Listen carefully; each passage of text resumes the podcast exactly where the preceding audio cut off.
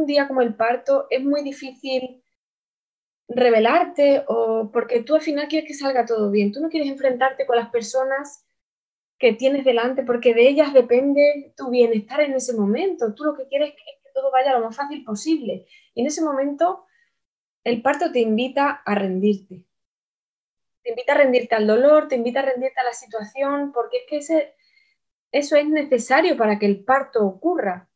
Entonces, yo aunque lo tuviera muy claro, tuviera muy claro mis derechos, yo había preparado también a mi pareja, quiero esto, quiero esto, lo tenía súper claro. Ese día, al no ser capaz de hacerlo y al ver cómo los médicos hacían y deshacían como ellos bien pensaban que era lo mejor, me hizo sentirme como una niña, ¿no? Muy infantilizada el hecho de, de no ser capaz de llevar las riendas de mi parto.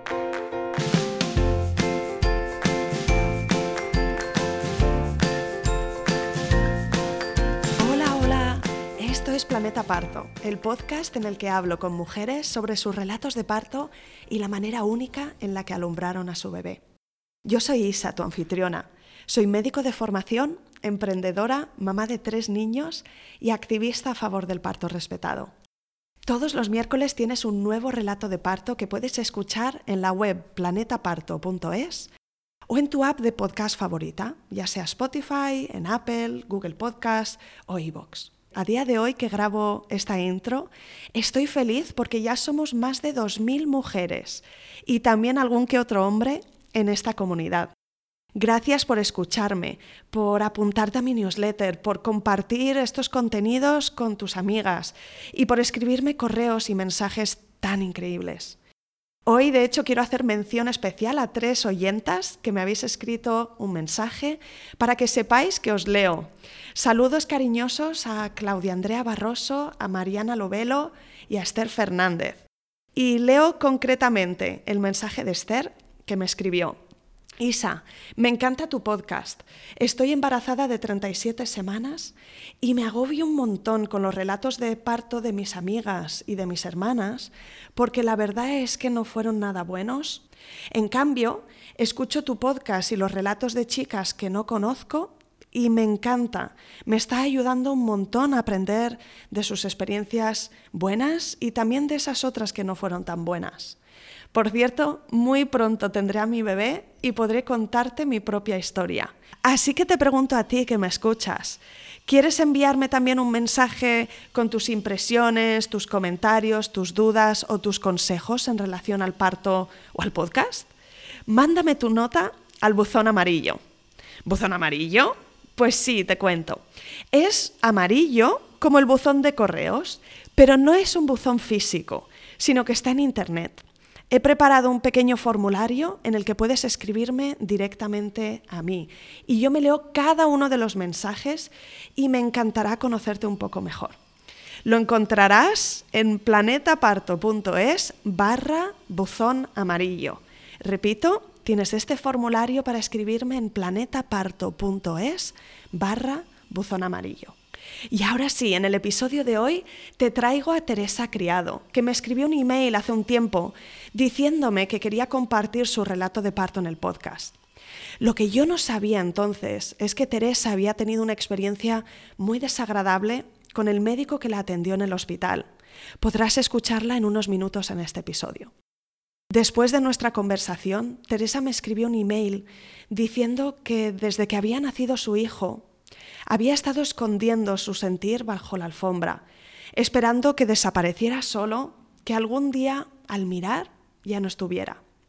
Me escribía que compartir su relato conmigo y también contigo, que ahora lo escuchas, le había permitido dar voz a esa tristeza, que se había quitado la mochila de vergüenza, culpa y tabú. Yo quiero añadir que Teresa me parece tremendamente valiente y generosa, porque para ayudarte a ti a sanar tu experiencia o también a tener un parto positivo y respetado si ahora mismo estás embarazada, ella expone lo que le ocurrió y lo callada que permaneció en ese momento y el efecto que tuvo en ella a posteriori, y te cuenta qué aprendió de la experiencia. El episodio de hoy podría ser especialmente significativo para ti y pienso que te va a encantar. Empecemos.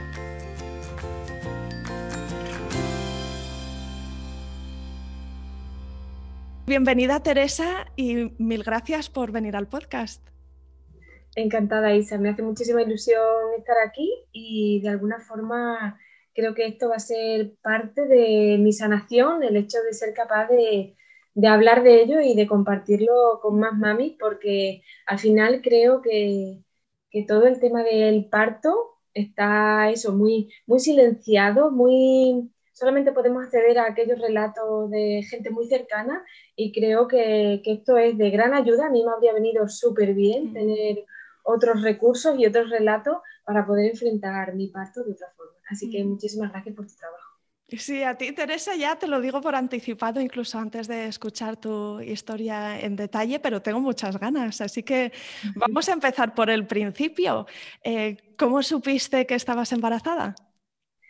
Eh, bueno, pues decidimos tener un bebé y, y, nada, la verdad que fue rapidísimo. Al segundo mes de intentarlo, pues mm, no me venía la regla y, pero era como, no puede ser, ¿no? Es demasiado rápido, no puede ser, entonces pues ya a lo... Yo me iba quedando dormida por todas las esquinas, eso sí.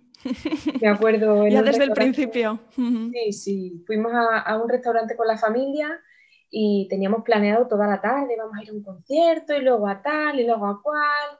Y yo los miré a todos y les dije, bueno, pues mientras os tomáis el café, me voy a echar ahí a dormirme una siesta. Me fui a la playa a dormir, dije, porque no aguanto este ritmo. Y era todo como muy extraño, ¿no? Demasiado cansancio, en la oficina igual, me quedaba dormida, no podía.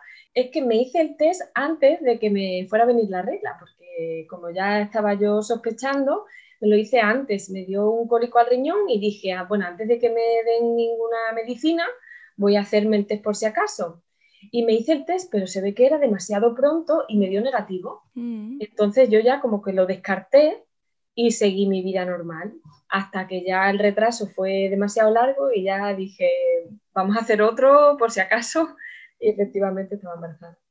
Y entiendo que fue pues, una noticia feliz. Sí, sí, la verdad que mi abuela es bisabuela por primera vez ahora con mi bebé y imagínate, allí en una fiesta de cumpleaños paré la música y le dije a todos, bueno, que tengo que dar una noticia. Mi abuela que va con el taca-taca se levantó andando allí, ¡ay, qué bonito, qué bonito, qué bonito! Todo el mundo súper contento y la verdad que una alegría para toda la familia. Fantástico. ¿Y cómo te encontrabas según iba progresando el embarazo? ¿Ese cansancio pues duró todo el tiempo o solo fue el primer trimestre? ¿Cómo, cómo fue? Pues no, la verdad que el cansancio, mm, luego ese cansancio tan exagerado, ¿no? Se fue. empezaron un poco las náuseas, no llegaba a vomitar, pero sí que tenía malestar hasta el tercer mes que ya se me quitó todo y ya cuando me iba acercando al, tercer trimestre, sí que yo intentaba hacer vida con normalidad, ¿no? Porque, bueno, pues estás embarazada, pero no es una enfermedad. Hasta que, claro, la barriga va creciendo y yo tenía bastante barriga. Engordé al final 16 kilos, que yo soy muy delgadita y no, no engordé de ninguna otra parte, solo era todo barriga. Y entonces, pues, en uno de estos días fui a hacer la compra y al traer la compra a casa, eh, me empezó a doler mucho la barriga, me dolía mucho, incluso llegué a ir al hospital porque se, se, alargó en los días y no se me quitaba y digo, madre mía, no me vaya a haber puesto de parto. Y resulta que eran los ligamentos de aquí abajo de la barriga que me los había hecho daño porque tenía una barriga muy grande y de cargar algo de peso. Y sí que en el último trimestre tuve que estar semanas enteras tumbada porque me ponía de pie y empezaban los dolores y, y tenía que tumbarme. Así que me dediqué a leer. Y, no sé si eh, mm, buscaste ayuda de algún tipo de ejercicio específico o algo que te ayudara con el dolor o lo único que te servía era el descanso y estar tumbada. Mm, es que no podía ponerme de pie, bueno, cuando me daba fuerte, ¿no? Me daba cuenta que cuando descansaba se me iba quitando y en cuanto intentaba esforzarme antes de tiempo, antes de haberme recuperado, volvía para atrás. Entonces, nada, al final me dijeron que eran los ligamentos de aquí abajo por la barriga y... Y te dieron la tranquilidad de que el embarazo estaba progresando como tocaba y que sí, sí, sí, que era todo normal. Yo pensé que estaba de parto, digo, ya estoy de parto. Y no, menos mal que al final era eso, los ligamentos y ya está. Y, ¿Y, cómo fueron para ti, Teresa, las visitas, el seguimiento al parto? ¿Qué, ¿Qué, hiciste? ¿Por la pública o tenías una mutua? Pues tuve que cambiarme tres veces de médico, porque cuando le dije a mi jefe que estaba embarazada, en la misma mañana me dijo que, que me despedía. Mm. Entonces, entonces fue todo un poco caótico, ¿no? Porque no estábamos preparados para eso.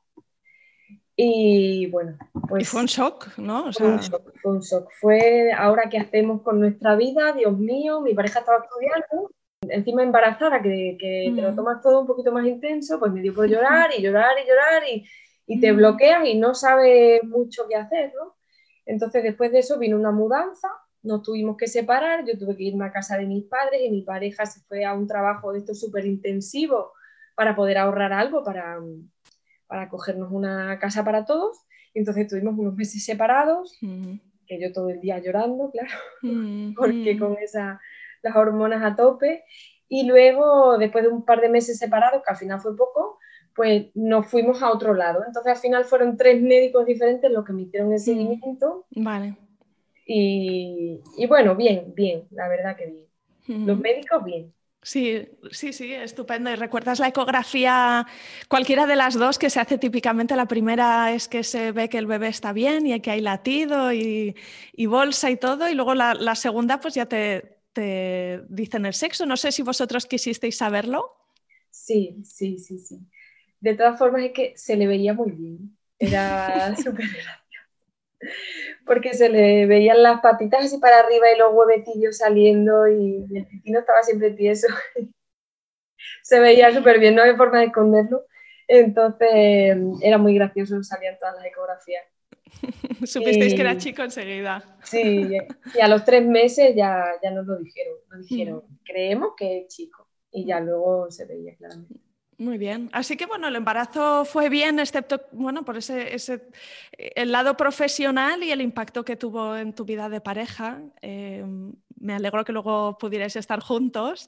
Y háblame un poquito del tema del tema parto. ¿Cuándo, empezaste a pensar en eh, pues ese día y cómo prepararte? No sé si hiciste alguna clase de preparación con el centro de salud o te compraste algún libro en concreto.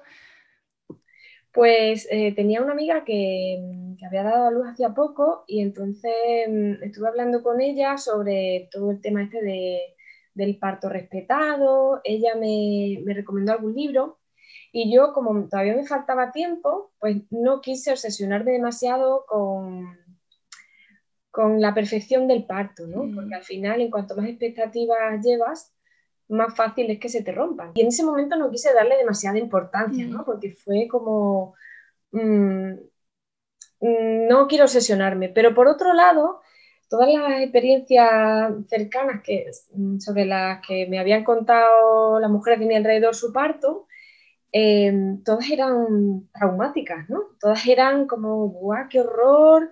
Es súper doloroso, se pasa fatal, muchísimas horas, mucho miedo, mm. en fin, un montón de, anécdotas al final que, no eran agradables para nadie y mm, algo a mí me decía que, tiene que haber más maneras de hacerlo, ¿no? Que, no tiene que ser solamente, no sé, algo tan bonito como el traer vida a este mundo y que es algo que además viene del amor, no me entraba a la cabeza que fuese tan terrible. Mm.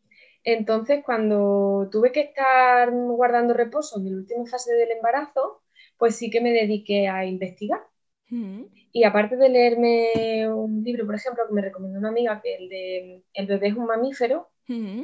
que te cuenta muy bien, muy bien cómo los mamíferos eh, dan a luz y la similitud con las personas, ¿no? Con las mujeres. Entonces, te cuenta cosas como que los mamíferos en determinadas situaciones pues se les paraliza el parto, ya sea porque haya gente extraña delante, porque se les cambie de sitio cuando están pariendo, porque haya mm. mucha luz, porque tengan miedo. Y te hace todas esas similitudes con lo que a nosotras nos pasa en el hospital. Y de alguna forma empezó a encajarme el relato de las personas que me habían contado su parto y lo que yo estaba leyendo en mi libro. Empezaste a entender por qué quizá ocurrió así, ¿no? Para, para ellas. Sí, sí, porque todas al final me decían que tenían mucho miedo. Y entonces eh, me entró como esa cosa de voy a investigar más.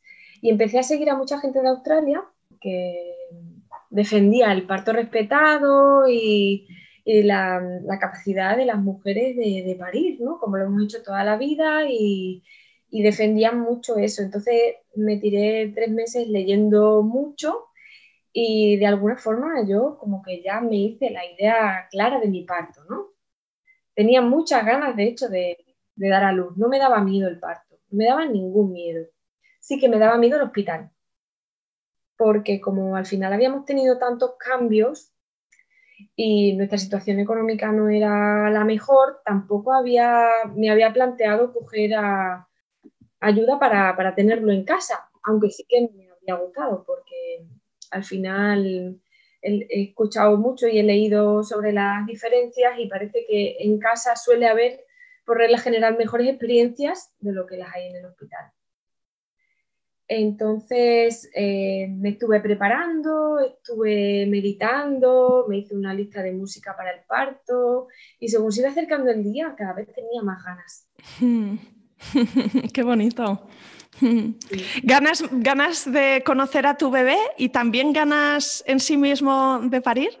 Sí, muchas ganas de parir porque había escuchado muchos relatos de, de gente que era como ¡guau! Esto es increíble, ¿no? Al final el parto es, algo sagrado y sagrado es algo que no te deja indiferente, que de alguna forma, mm, si se hace, tiene un potencial tan grande que para bien o para mal es espectacular el poder que tiene, ¿no?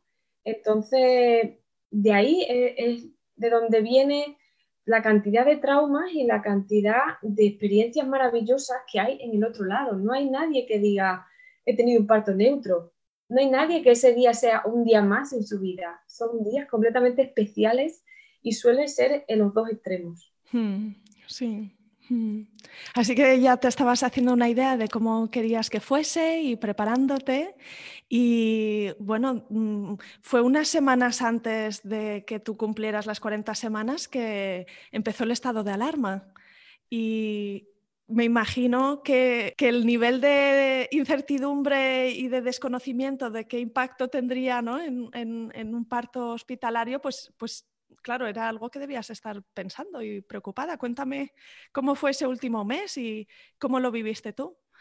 Pues el estado de alarma se hizo, se puso cuatro días antes de que yo me pusiera de parto.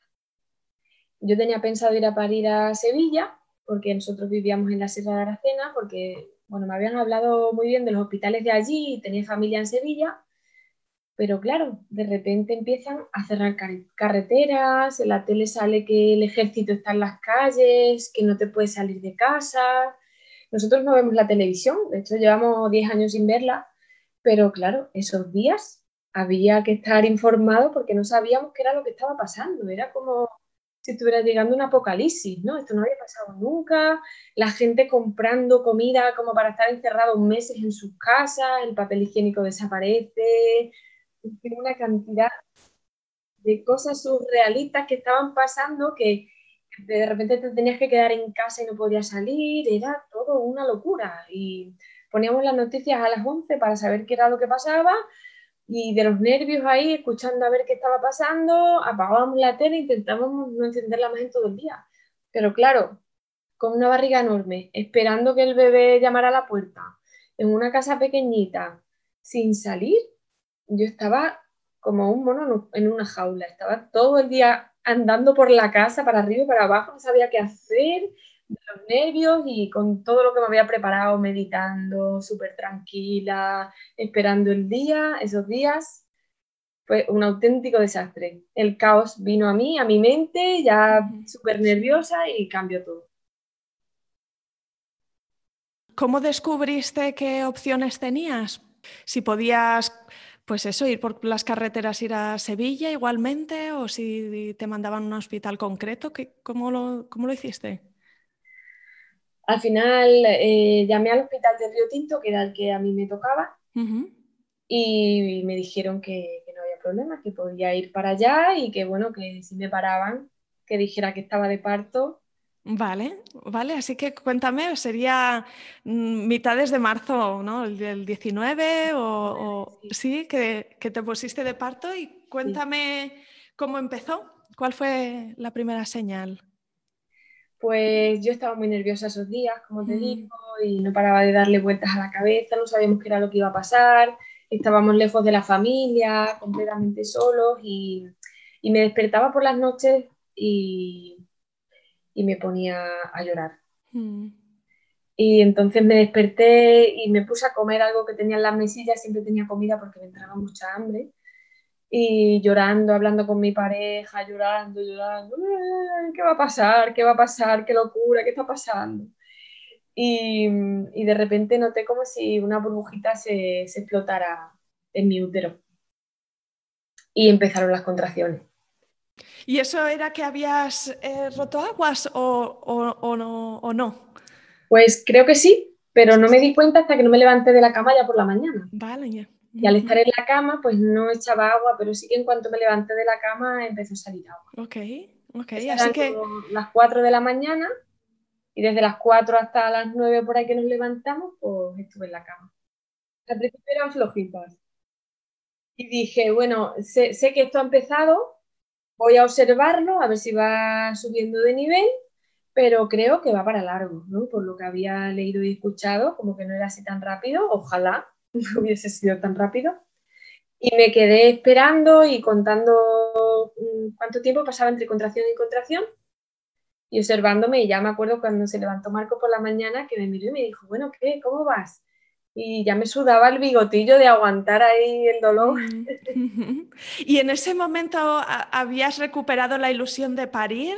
Después de varios días así de tensión, pero claro, em, em, empezaron las contracciones y a lo mejor tenías una mezcla de, sentimientos dentro. Era eso, ¿no? Era como por fin, porque también estaba muy cansada, tenía una barriga muy grande. Mm y ya también tenía ganas de, tenerlo en brazos y, era como, ya llegó el día, por fin ya llegó el día y ya que, pase lo que pase, pero que pase ya. Y Teresa, ¿tú supiste enseguida con certeza que esas eran contracciones de parto? La verdad que lo tuve clarísimo, porque yo había tenido contracciones de estas de Braxton y Hill que me habían dado durante mucho tiempo en el parto pero eran diferentes, eran completamente diferentes. Estas dolían, las de parto dolían y no paraban. Las otras sí que iban subiendo y bajando, estabas un rato, a lo mejor media hora y luego se acababan. Pero estas eran diferentes, se me agarraban aquí atrás a las lumbares, eran muy constantes y no pararon, ya te digo, a las 9 de la mañana seguía, entonces dije, estoy de parto. ¿Qué hicisteis? Pues yo quería esperar en casa eh, a pasar como lo peor en casa por estar tranquila y tal, pero con la situación que había no, sabías, no sabíamos si nos iban a parar por la carretera, cuánto íbamos a tardar en llegar.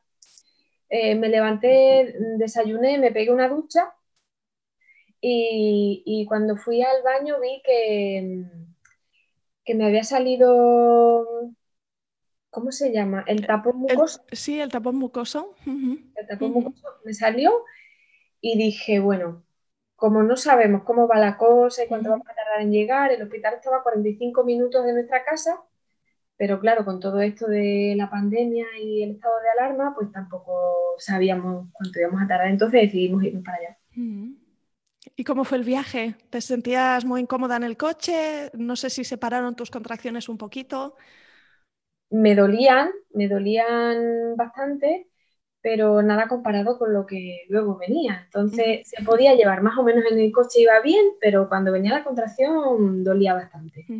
Ok, vale, y llegasteis al hospital y esto era los primeros días de estado de alarma y no sé cómo os encontrasteis, no sé si ya había pruebas de PCR. Bueno, cuéntame, cuando llegasteis al hospital, ¿qué pasó? Eh, No había ninguna prueba todavía. Eh, teníamos suerte de que, de que no había mucha gente en el hospital donde fuimos nosotros, no había mucha gente con COVID. Sí que tenían una planta habilitada para COVID, pero como que había dos o tres personas. Y nada, al principio pues te daban la mascarilla allí, porque no había mascarillas en ninguna parte. si te acuerdas que se habían agotado en todas partes. Pues en el hospital sí que tenían mascarillas. Entonces, pues nada, nos dieron las mascarillas al llegar. Y, os dejaron pasar a los dos. Nos dejaron, eso era algo que nos daba mucho miedo y al final sí. Lo que hicieron fue darnos una habitación para pasar ahí las contracciones y nos dejaron una, una habitación a los dos. Muy bien. Y cuéntame, llegasteis por la mañana, supongo, ¿no? Media mañana o una cosa así. Y no sé si inicialmente te hicieron un tacto para ver eh, progresión o te dieron la habitación y te dejaron un poco de espacio para ver que, se animaba la cosa, te puse un monitor. Pues cuando llegué eh, me hicieron un tacto que me dolió muchísimo. Mm y me dijeron que, no había empezado el parto, que estaba con los prodromos mm. y que hasta el día siguiente seguramente que no pariría. Cuando me hicieron el tacto salió muchísima agua y como había roto la bolsa y mi casa estaba lejos, pues decidieron dejarme en el hospital a ver cómo evolucionaba y, también esa primera noticia, cuando llevas unas horas con unas contracciones y te dicen que el parto no ha empezado, pues me imagino que fue como un, jarro de agua fría, ¿no? Sí, porque además tenía las contracciones cada cinco minutos mm. y, es que eran súper regulares. Mm. Entonces a mí me extrañaba, al final no paría el día siguiente, parí ese mismo día, pero sí que me faltaban unas horas. Em, después de comer eh, vino la enfermera y al verme con tantos dolores, porque cuando, empieza a aumentar el dolor, casi que te sale un sonido gutural de dentro que ya no puedes controlar, el, oh, no, para acompañar el dolor, como que te alivia un poco. Y ahí ya estaba probando todas las técnicas que había leído y escuchado sobre cómo aliviar el parto, la respiración, la pelota, moverme, pero yo iba muy nerviosa por todo esto que estaba ocurriendo. Estaba con la mascarilla, ya en la habitación decidí quitármela porque al final era, era demasiado, ¿no? El dolor, estás ahí angustiada con la mascarilla, pues eh, fue, fue mm, angustioso el, principio, ¿no? Porque eso, yo tenía mucho miedo, no, sabía bien qué estaba pasando. Em, que si vamos a estar allí hasta mañana, porque claro, me, dicen, no, te quedan un montón de horas, pero los dolores iban aumentando de intensidad muy rápido y yo iba andando por la habitación y ya no podía, me tumbaba en la cama, la cabeza, me, salían los sonidos, el caso que entró la enfermera y me dijo, vámonos para abajo. Vale, así que ella ya vio por tu, por tu lenguaje corporal y por, por todo, vio que sí que estaba más avanzado. Mm, bajamos a la sala de dilatación y nos encontramos a una chica que estaba pariendo en ese mismo momento. Bueno, le quedaban como 10 o 15 minutos, así que imagínate el espectáculo. Escuchamos a la chica gritar y gritar ya en el último trozo del parto, ¿no? De que no puedes más y ya, sacármelo, sacármelo. Me parece que nos mirábamos como diciendo, madre mía, ¿de verdad duele tanto? ¿O está exagerando? ¿O qué está pasando? ¿O está yendo algo mal? ¿no? No sabíamos bien qué estaba pasando, el caso que nos, quedamos un poquito en shock. Impresionado, sí. Bueno, y además, entiendo, era en la misma, como en una habitación común. Estaba... era una habitación común, solamente nos separaba una puerta de estas que se abre tipo acordeón, que son de plástico, pero realmente se escuchaba todo. Así que vivías lo que estaba viviendo la compañera Yo, y claro, me puedo imaginar para una madre primeriza de repente se convierte eso en la referencia y la estás oyendo y, asusta. Además que había entrado poco antes que yo, las chicas estaban monitores igual que yo, porque después de hacerme el tacto sí que me pusieron un ratito en monitores antes de subirme a la habitación y estaba allí conmigo. Y yo cuando la vi parir, le dije a mi pareja, ya nos queda poco, a nosotros también, ¿no? Porque si esta chica está pariendo ya, pues lo mismo en media hora nosotros estamos así Pues eh, me hicieron varios tactos. Una vez allí ya no me volvieron a subir a planta, ya pasamos allí desde las 4 de la tarde por ahí, quizás hasta las 9. Y me hicieron varios tactos, pero yo estaba tumbada en una cama y me tenían puestos los monitores todo el rato.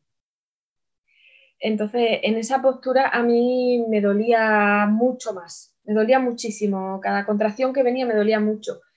Y venían los médicos solamente a hacerme el tacto cada cierto tiempo, cada hora o cada dos horas. Y los tactos me dolían muchísimo, muchísimo. Ahora me arrepiento de no haber dicho alguno que no, porque el dolor no se acumula, pero el sufrimiento sí. Y tu hmm. capacidad de resistir ante ese sufrimiento sí que se acumula. Entonces, al estar tumbada, aumentaban los dolores y empecé a bloquearme. Empecé a, bloquearme mucho. Ya mm, le pedí por favor al médico que me dejara moverme, pero ya era demasiado tarde cuando le pedí que me, dejara moverme porque eh, las contracciones estaban siendo muy fuertes, después de los tactos me dolía muchísimo, yo ya estaba, mm, el cuerpo casi convulsionando, ¿no? Mm, me ponía muy tensa, me puse a temblar, me puse a llorar y ya, ya no me dejaban respirar, las contracciones eran súper seguidas una detrás de otra y no podía recuperarme. Hmm. Entonces, cuando le dije a los médicos que por favor me dejaran moverme para ver si era capaz de reconducir el momento, ya no había nada que hacer porque yo ya estaba muy bloqueada, muy nerviosa. Y mm, los tactos, la verdad que yo creo que, no me deberían de haber hecho tantos, al menos eh, porque no estaba avanzando el parto tal y como parecía que estaba avanzando por el dolor. En la primera ocasión me dijeron que mi hijo tenía pelo, pero que yo estaba de un centímetro. O sea, llegar a tocar el pelo de un centímetro es muy doloroso porque tienen que llegar la mano hasta el fondo y, y tú estás, eso no está dilatado. Entonces, al final me producía mucho dolor junto con las contracciones, era, era demasiado intenso. Em, la ginecóloga me dijo en un par de ocasiones, muy bien, ya estás de un centímetro y hasta muy bien, ya estás de cuatro centímetros, hasta ahí llegué. Pero claro, yo ya llevaba muchas horas y daba la sensación de que no estaba avanzando. También me dijo, no está avanzando el parto porque estás, estás bloqueando las contracciones. Entonces, eh, automáticamente la ginecóloga me dijo, si te pusieras la epidural, te relajarías y probablemente tu cuerpo mm. empezara a dilatar más rápido. Sí, ¿Es algo que puede pasar? ¿Qué, le contestaste? No sé si lo pensaste o dijiste que sí enseguida o que no. Yo la verdad que no quería ponerme la epidural, yo quería tener un parto, pues de alguna forma sentirme empoderada con mi parto y sentirme que era capaz de hacerlo. La epidural para mí significaba que me había rendido, y tenía como muy claro que no, que no me quería poner la epidural. Pero llegados a ese punto yo ya estaba temblando, estaba llorando, no podía soportar el dolor, no podía recuperarme entre las contracciones que eran cada tres minutos. Y la ginecóloga me dijo que, que eso, que, que en vez de avanzar, estaba retrasándolo porque se me estaba hinchando el cuello del útero cada vez que yo me ponía tensa cuando venía una y que si seguía así, probablemente mi parto pudiera acabar en problemas, ¿no?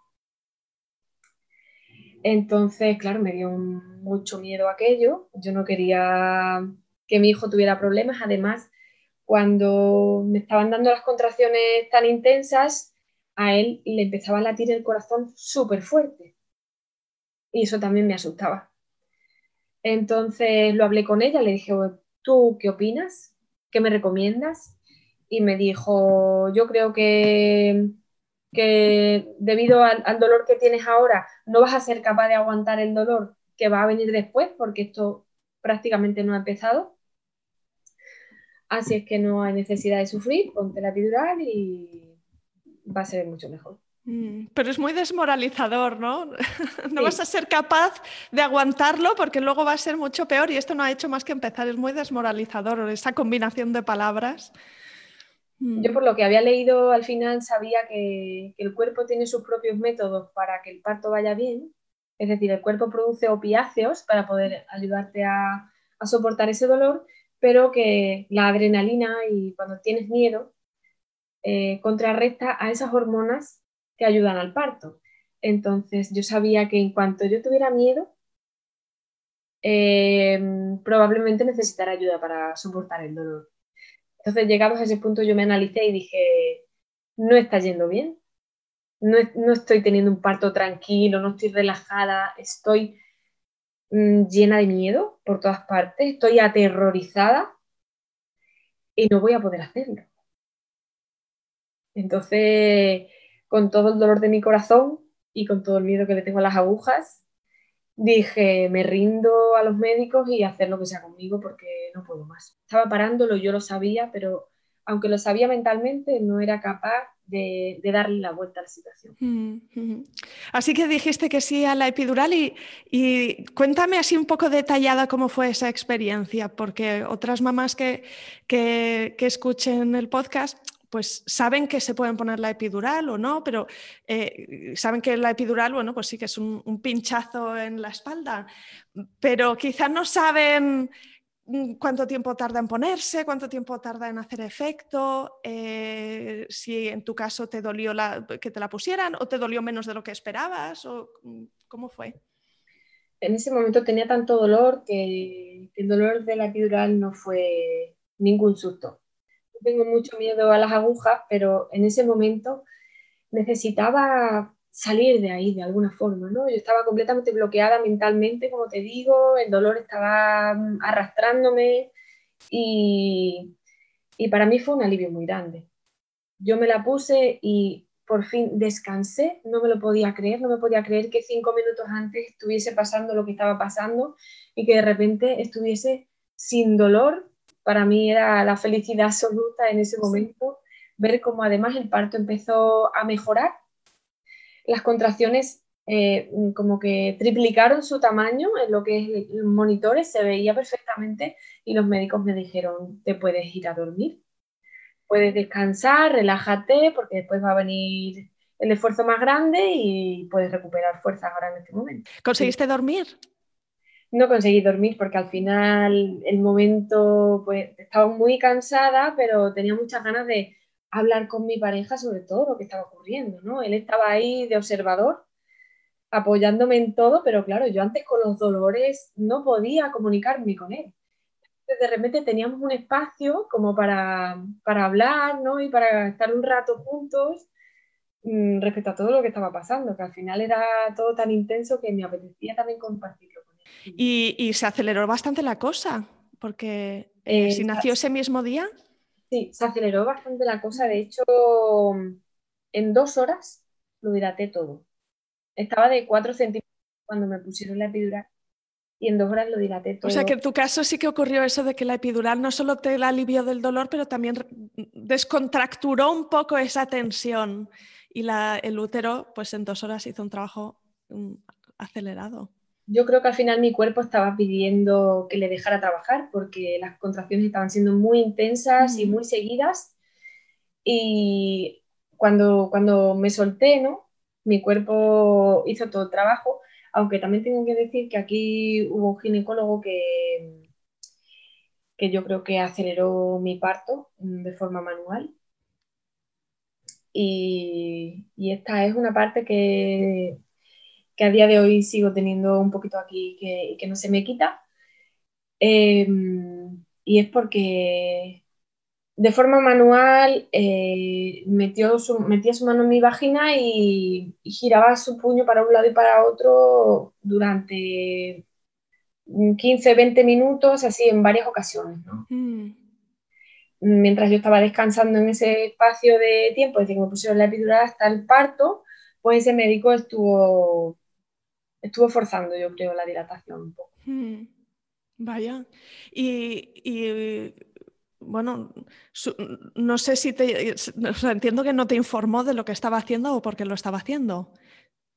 Yo no, no, no me informó, yo estaba tumbada de lado eh, mirando a mi pareja y él vino y como estaban acostumbrados a pues, hacerme un tacto, otro tacto, a, a ver todo el rato qué estaba pasando, pues tampoco le di demasiada importancia en ese momento, aunque de alguna forma yo sí que estaba notando lo que él estaba haciendo y mm, miré a mi pareja con un poco de impresión, ¿no? de sensación de qué está pasando, pero no quise darle demasiada importancia porque mm, yo ya me había rendido a los médicos, ¿no? Para mí eran mis salvadores ante eso y ya no, me sentía yo capaz de, de, poner en duda el papel que estaban haciendo. Entonces le dejé que lo hiciera, no puse pega, pero ese hecho dificultó mucho mi recuperación. Mm, ya, ya lo entiendo.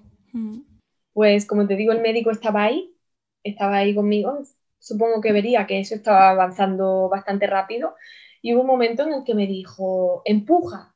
Yo no sentía nada porque tenía la epidural y entonces no sentía esas contracciones ni ese pujo, pero sí que me dijo, empuja, empuja. Y en la misma sala de dilatación me puse a empujar y, y ya cuando el hombre vio que, pues que eso ya sí que estaba cerca, me, me pasaron al, a la sala de parto.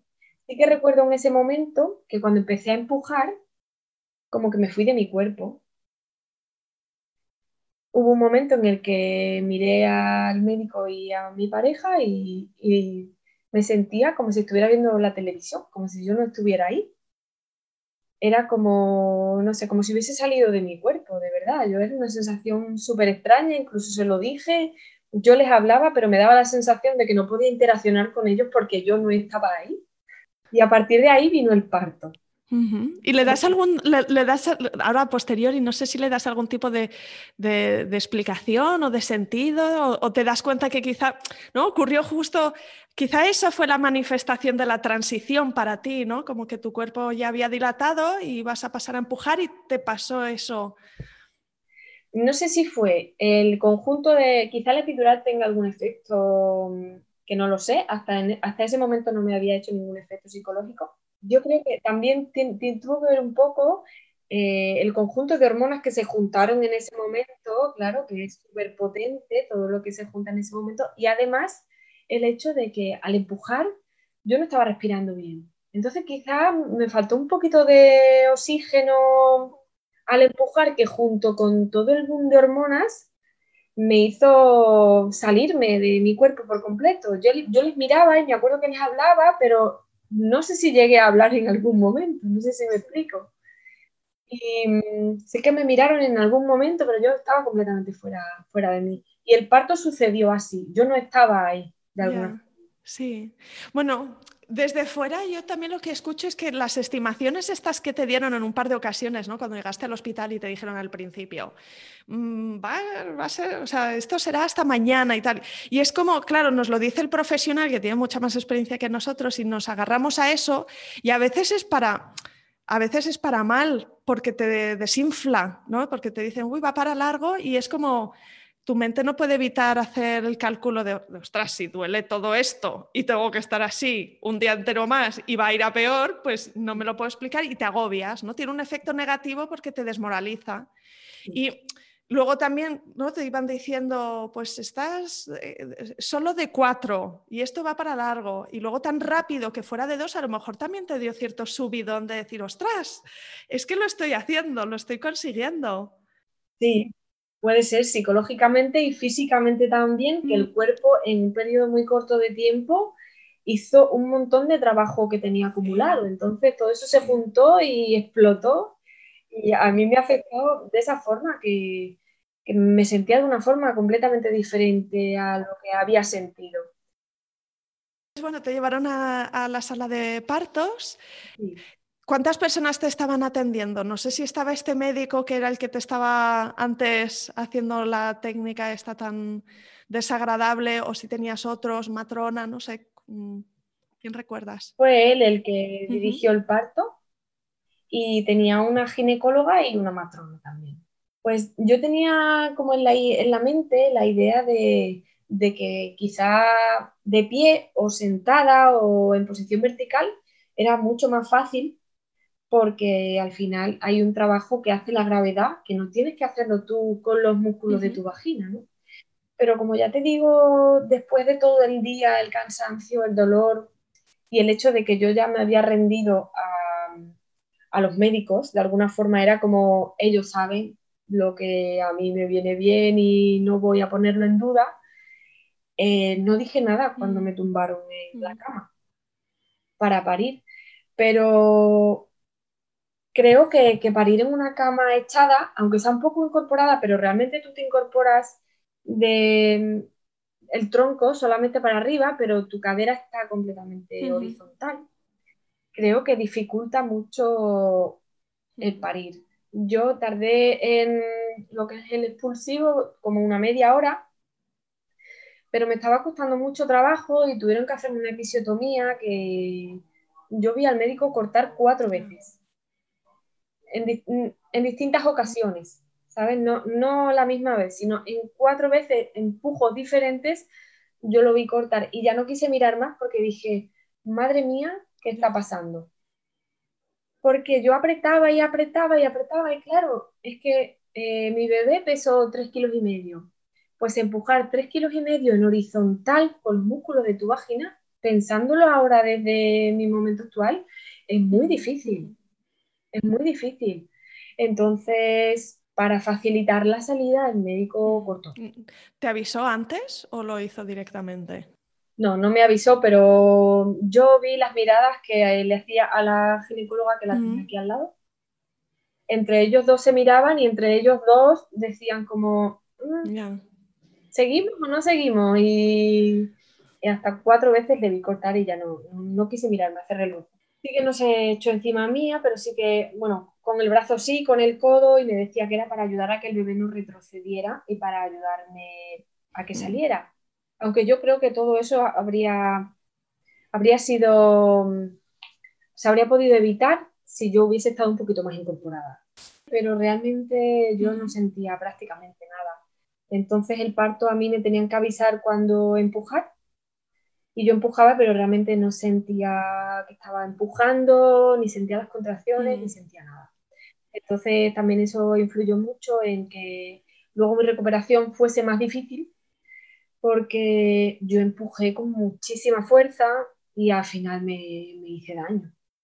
Salió el bebé y no sé si te lo pusieron inmediatamente encima de la barriga o del pecho, ¿le pudiste coger? ¿Te acuerdas de ese momento? Yo tenía claro que quería que no le cortaran el cordón umbilical hasta que pasara toda la sangre a la placenta. Y al salir el bebé tenía un cordón umbilical pequeño y como no había salido la placenta todavía, no me lo podían poner. Entonces el médico, según salió el bebé, cortó el cordón umbilical y ya me lo pusieron encima. En ese momento yo vi como si fuera un trozo de carne que me pusieron inmóvil que me pusieron encima y no se movían, no hacían nada. Yo me asusté muchísimo. Y yo miré a mi pareja como, ¿qué está pasando? ¿Qué, ¿Qué, le pasa al bebé? Empecé a tocarlo, empecé a tocarlo y no se movía. Y ya el médico empezó a darle unas tortas y el bebé empezó a llorar y ya fue los 10 segundos más largos de mi vida. Me puse a mirarlo a, rebuscarle todos los dedos, no sé por qué era, me había soñado que, empezaba a contarle los dedos de un pie y que aparecían hasta 16 dedos seguidos, ¿no? Entonces, lo primero que hice cuando nació fue mirarle las manos, mirarle los pies, como todo, que todo el cuerpo estuviera, todas sus partes, y ya lo último que le miré fue la cara, y dije, ah, mira, este es mi hijo. Me imagino que te tuvieron que coser y que fue, bueno, tú tenías a tu bebé encima mm, y tardaría todavía un ratito hasta que pudiste salir de la sala de parto, te pondrían unos puntos. Y, me dijo, bueno, pero le voy a quitar un poquito con un trapo. Digo, venga, vale, eso sí. Y se fue su padre también a, a lavarle un poquito y mientras el médico me cosía, que por lo que tardó en coser, yo le dije, ¿cuántos puntos me has puesto? Y no me lo quiso decir. tardó un ratito en coser y nada, enseguida me trajeron al bebé y cuando el médico terminó, pues eh, ya le dije, ¿cómo, cómo, ¿cómo me lo pongo al pecho? Yo tenía como todas las ganas de, mm, había leído que al principio es cuando los niños mejor se enganchan al pecho porque tienen todavía ese instinto antes de que se queden dormidos de todo el esfuerzo que han hecho. Así es que ya cuando nos llevaron a la sala de dilatación otra vez, conseguí ponerle al pecho. Bueno, la ginecóloga me dijo, eh, déjalo que lo haga él, no lo pongas tú, tiene que hacerlo él. Y claro, tú ves ese pececito con su boquita buscando encima de ti, que no es capaz de encontrarlo, tú con el brazo tímidamente casi colocándolo porque le quieres ayudar y la ginecóloga, no, no, no, él solito, él solito. Y tardó como unos 10 minutos y lo encontró y se enganchó súper bien y de hecho a día de hoy sigue con la teta. Pero en el fondo no tuviste una experiencia ni fácil ni, positiva. Antes comentabas ¿no? que, que, a posteriori te diste cuenta que este eh, trabajo que te estaba haciendo el médico te había incomodado, que, que te había resultado molesto. Me imagino que en el, en el posparto empezaste a procesar toda la experiencia, además de tener un bebé pequeñito al que atender. ¿Cómo te encontrabas física y emocionalmente en las semanas siguientes? Pues el posparto fue muy duro porque yo no podía caminar. Al día siguiente yo no podía caminar. De hecho, estuve 15 días sin poder levantarme de la cama. Solamente iba al baño y tardaba un montón en llegar porque tenía almorranas que se me habían juntado con toda la, la episiotomía y aparte todo el trabajo ese que me hizo de meterme el puño me, me hizo mucho daño porque se me hinchó muchísimo aquello y, bueno, estuve un mes sin poder sentarme, porque claro, por la episiotomía, las almorranas y todo, y, eso complicó mucho la recuperación porque además nosotros estábamos en pandemia y no teníamos ayuda. La familia no estaba cerca y estábamos nosotros solos, padres primerizos, sin saber qué hacer y yo con unos dolores que no podía soportarlo los primeros días. De hecho, después del parto esa noche no dormí y estuve la primera semana prácticamente no dormí por, los dolores que tenía. Cambié a varios calmantes hasta que encontré los que me hacían un poquito más de efecto, porque claro, nadie te hacía revisiones, nadie te miraba después del parto, si estaba bien la cicatriz, si no te miraban al bebé, no sabías a quién llamar, no sabías con quién contar, la familia no podía ayudarnos. Entonces, al principio fue súper duro. Además, de alguna forma, yo tenía ese ideal de parto que ya te había dicho antes, que no quería hacerme mi idea del parto perfecto, pero de alguna forma, después de tanto leer, sí que tenía claro lo que quería y lo que no quería.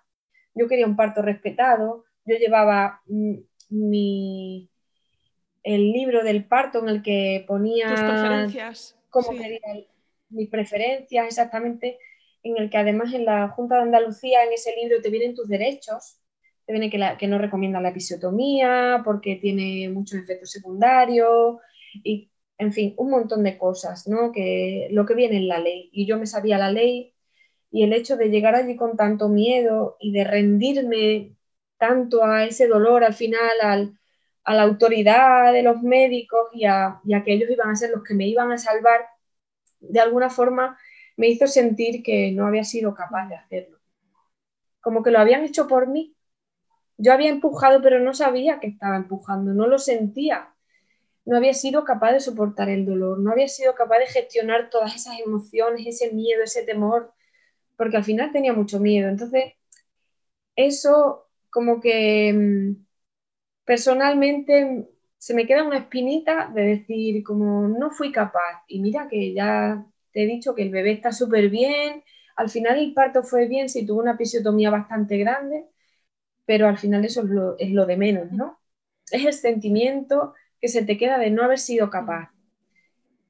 Y mm, respecto a lo que hizo este médico, sí que he notado que no solo eso en especial, sino todo, todo lo que hicieron con mi cuerpo aquel día, que de alguna forma yo tenía muy claro que, al final mi cuerpo era mío, pero que ese día sentí que, que le entregaba mi cuerpo a esos médicos, porque al final eh, sentí como que se lo entregaba para que hicieran con él lo que quisiera, porque yo no sabía qué era lo que tenía que hacer. Y el hecho de, de que, pues, usara mi vagina de la forma que él vio conveniente, sin pedirme permiso y sin avisarme ¿no? de lo que estaba pasando y la utilidad de aquello que estaba haciendo, me ha afectado a mi vida sexual. Claro, deja una marca porque es, es como dices, que, que, algo que es tan tuyo y tan privado e íntimo como es tu cuerpo, que lo, eso deja marca. Y al final yo he notado que, que no soy capaz de relajarme en, mis relaciones sexuales y que de alguna forma tiendo a protegerme, a hacerme una bolita y como no, es mi cuerpo, es mi cuerpo, no, no lo toques, no, no te acerques, ¿no?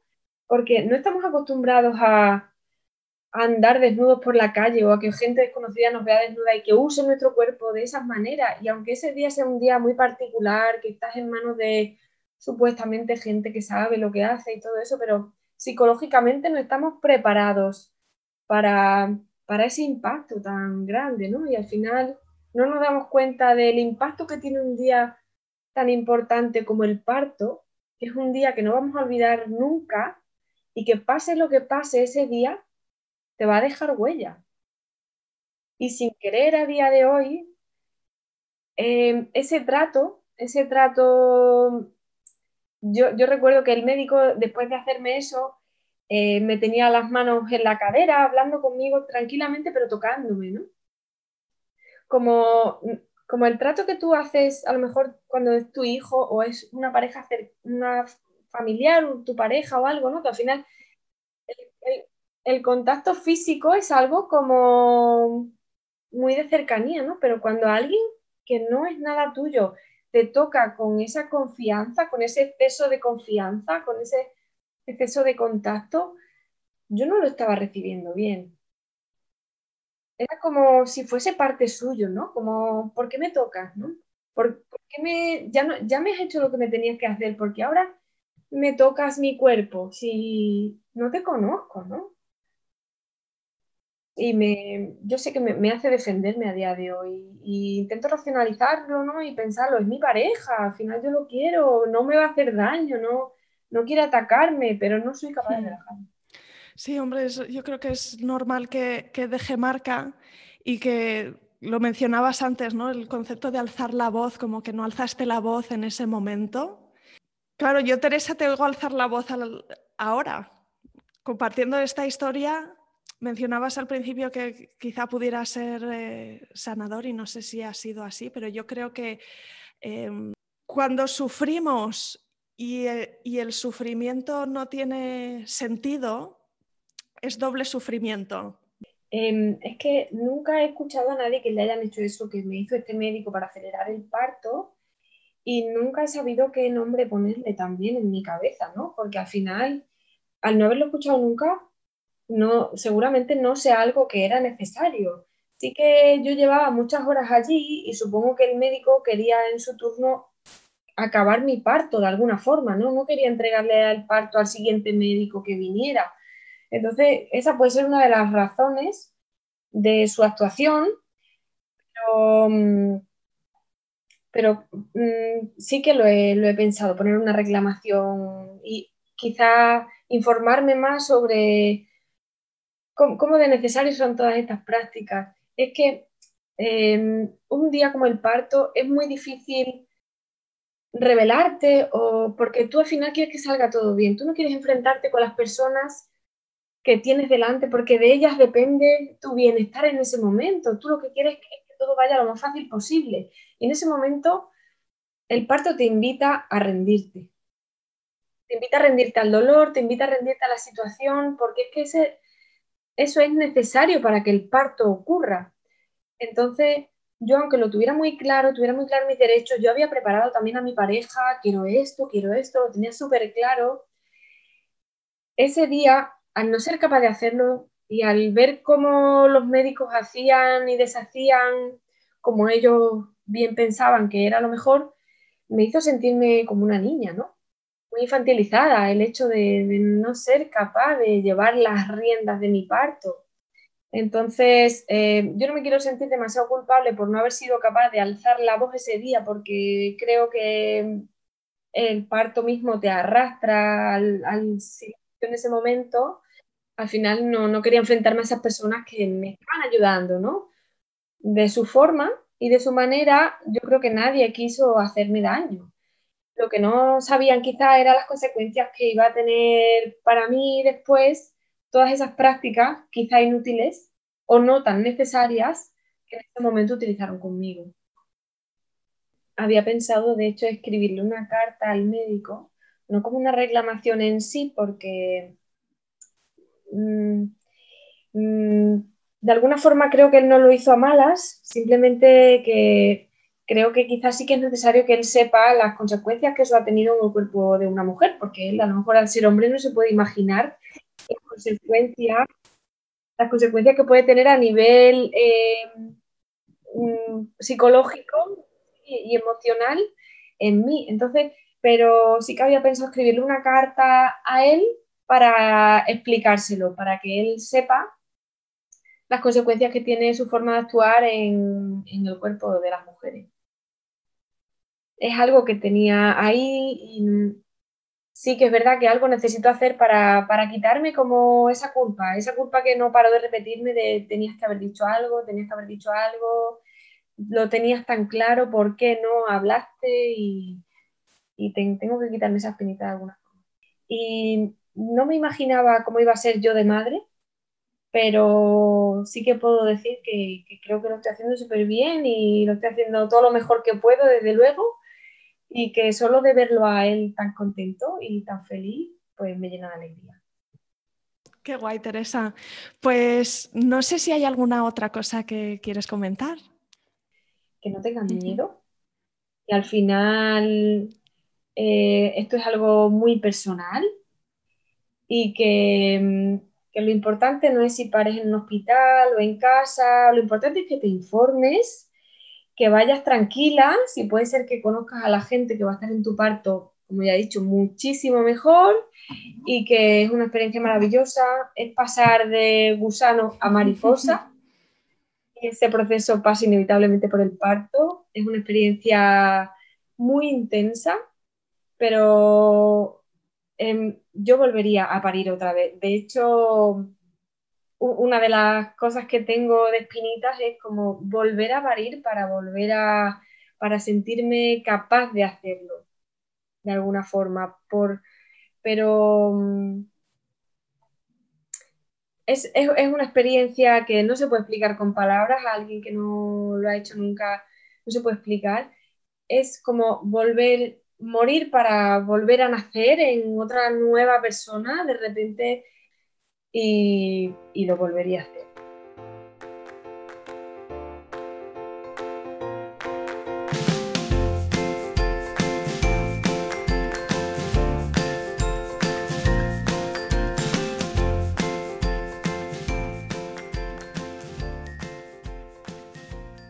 Aquí acaba este episodio. Si te ha gustado, te van a encantar también los siguientes relatos de parto que escucharás en el podcast.